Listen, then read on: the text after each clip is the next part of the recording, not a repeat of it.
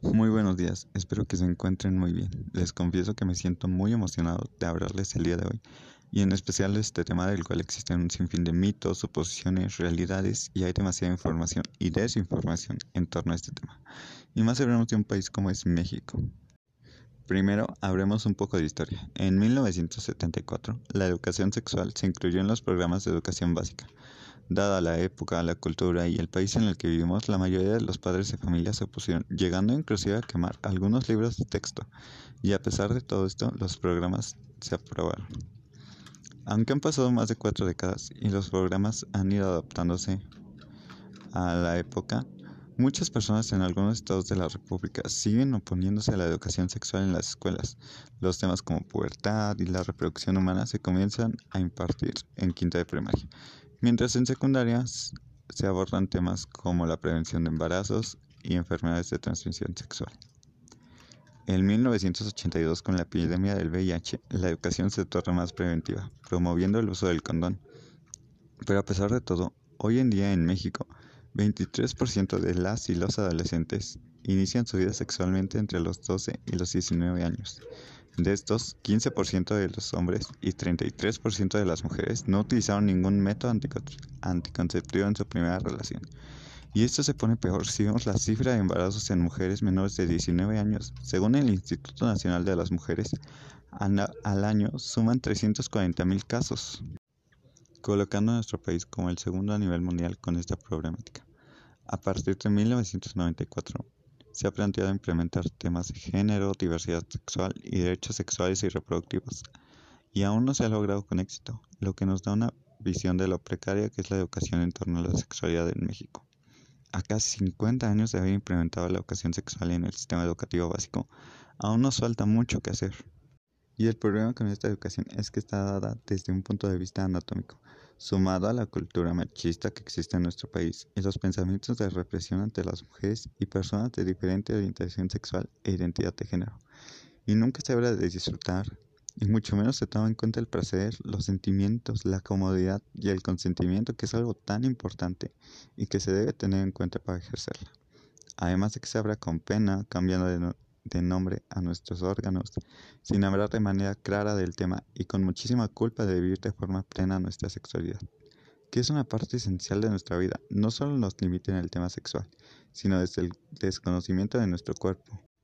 Hay personas de 50, 60 años que no conocen su cuerpo, ajeno al tema sexual y simplemente por salud y saber identificar cualquier cambio en cualquier parte del cuerpo. Enfermedades como el cáncer se pueden detectar a tiempo conociendo y explorando tu cuerpo. Conocer tu cuerpo, lo que te gusta, y una de las cosas que debemos de tomar en cuenta es el dejar de medir nuestro placer en torno al otro. Es algo que debería de tomarse en cuenta y no dejarlo de lado. Lo que le gusta a tu mejor amigo no tiene por qué gustarte a ti. Todas las personas somos diferentes y debemos entender que a todos nos erotizan cosas diferentes. Y no por eso deja de ser normal. Lo que no te, nos erotiza se conoce como estímulo sexual afectivo y varía de una persona a otra. Que te acaricien la espalda o el cuello puede ser ejemplo de ello, pero no a todo el mundo le gusta que le acaricien la espalda o el cuello. Habrá quienes les gusta que le acaricien la entrepierna y está bien y no deja de ser normal. Debemos comprender que para cada quien Debemos comprender que para cada persona es diferente y también ahí entra el autodescubrimiento. Una de las cosas que más se hace al momento de hablar de sexo es coitocentrar el acto en sí. Creer que tener sexo simplemente y exclusivamente es la penetración cuando el excite y el erotismo comienza. Debemos comprender que para cada persona es diferente y también ahí entra el autodescubrimiento. Una de las cosas que más se hace al momento de hablar de sexo es el coito centrar el acto en sí. Creer que simplemente el acto es exclusiva y simplemente la penetración, cuando el excite y el erotismo no comienzan ni se limitan a las relaciones sexuales en sí, ni a solamente la penetración, sino comienza desde el momento en que comienza la, la cita, desde el inicio de las caricias, de disfrutar el ambiente y la compañía, esos aspectos que en ocasiones al hablar de sexo se dejan de lado, también importan y son parte de él. La excitación comienza mucho antes, desde un toque de manos hasta un beso. Todos esos actos influyen a la hora de tener sexo. Y si dejamos de darle tanta importancia a la genitalidad, podemos tener un erotismo más placentero y más creativo, disfrutando de manera más plena el sexo. También, uno de los aspectos de los que menos se habla es la comunicación sexual con tu pareja y saber pedir lo que te gusta, saber qué quieres y no quieres hacer y hasta dónde quieres llegar decir esto sí, esto no y dejar esos estereotipos. El hombre que siempre tiene que estar dispuesto a tener relaciones sexuales y que es el encargado del placer de la mujer. Si la mujer no disfruta, es culpa del hombre. Y también, aún más importante, quitar el de la mujer, que solo sirve como un objeto de placer y está para el placer del hombre y para tener hijos. Sonará como si estuviéramos en los años 50, pero en varias comunidades aún se ve a la mujer como un objeto que sirve solo para la crianza y para tener hijos. En México, de acuerdo con un estudio del Instituto Mexicano de Sexología, solo el 43% de las mujeres mexicanas han experimentado un orgasmo y el 54.4% nunca se ha masturbado o acariciado los órganos sexuales hasta tener un orgasmo. Entonces, es importante decir lo que te agrada, lo que no te agrada y estar conectados con nuestro placer, porque si nos centramos en el placer del otro, olvidamos nuestro placer y entonces volvemos a los mismos estereotipos de complacer al otro. Y entender que no somos ni más ni menos si un día nuestra pareja nos dice, ¿sabes qué? No llega al orgasmo. No disfruté al tener sexo. Preferiría esto así y abrirnos a dialogar, abrirnos a comentar lo que nos disgusta y lo que nos gusta con nuestra pareja. Y no pasa nada si un día no hay orgasmos, si no se da una erección, aprendernos a reír de nosotros mismos y comunicar con nuestra pareja. Y no solo con nuestra pareja, sino como sociedad debemos de hablar de sexo. Pues ¿cómo se espera si en tu juventud te dicen no tengas sexo?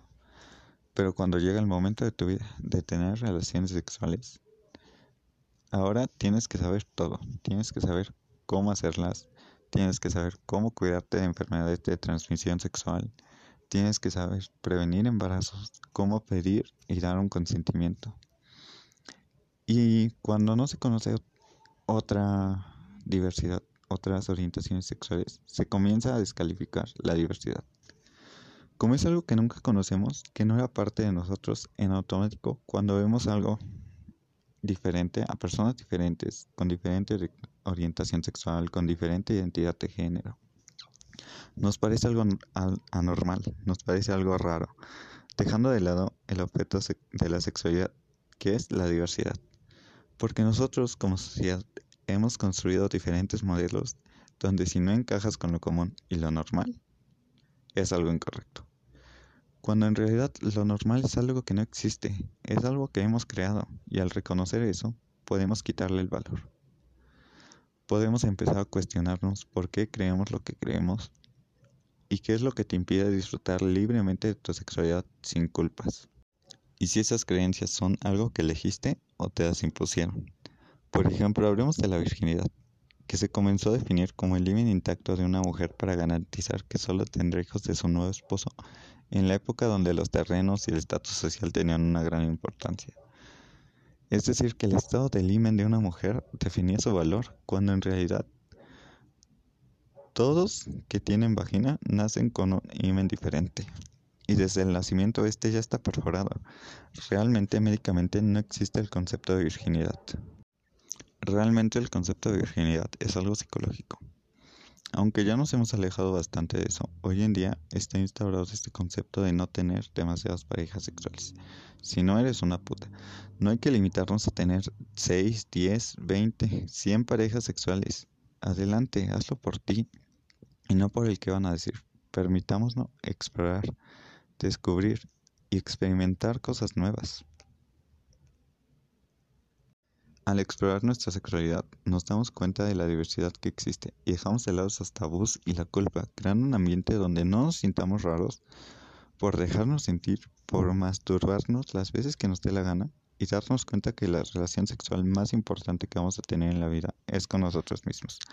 Muchas gracias por llegar hasta aquí. Yo me despido y les invito a cuestionar qué nos impide vivir de forma plena nuestra sexualidad. No solo nuestra sexualidad, sino nuestra vida en general y podernos hacer un cambio. Gracias.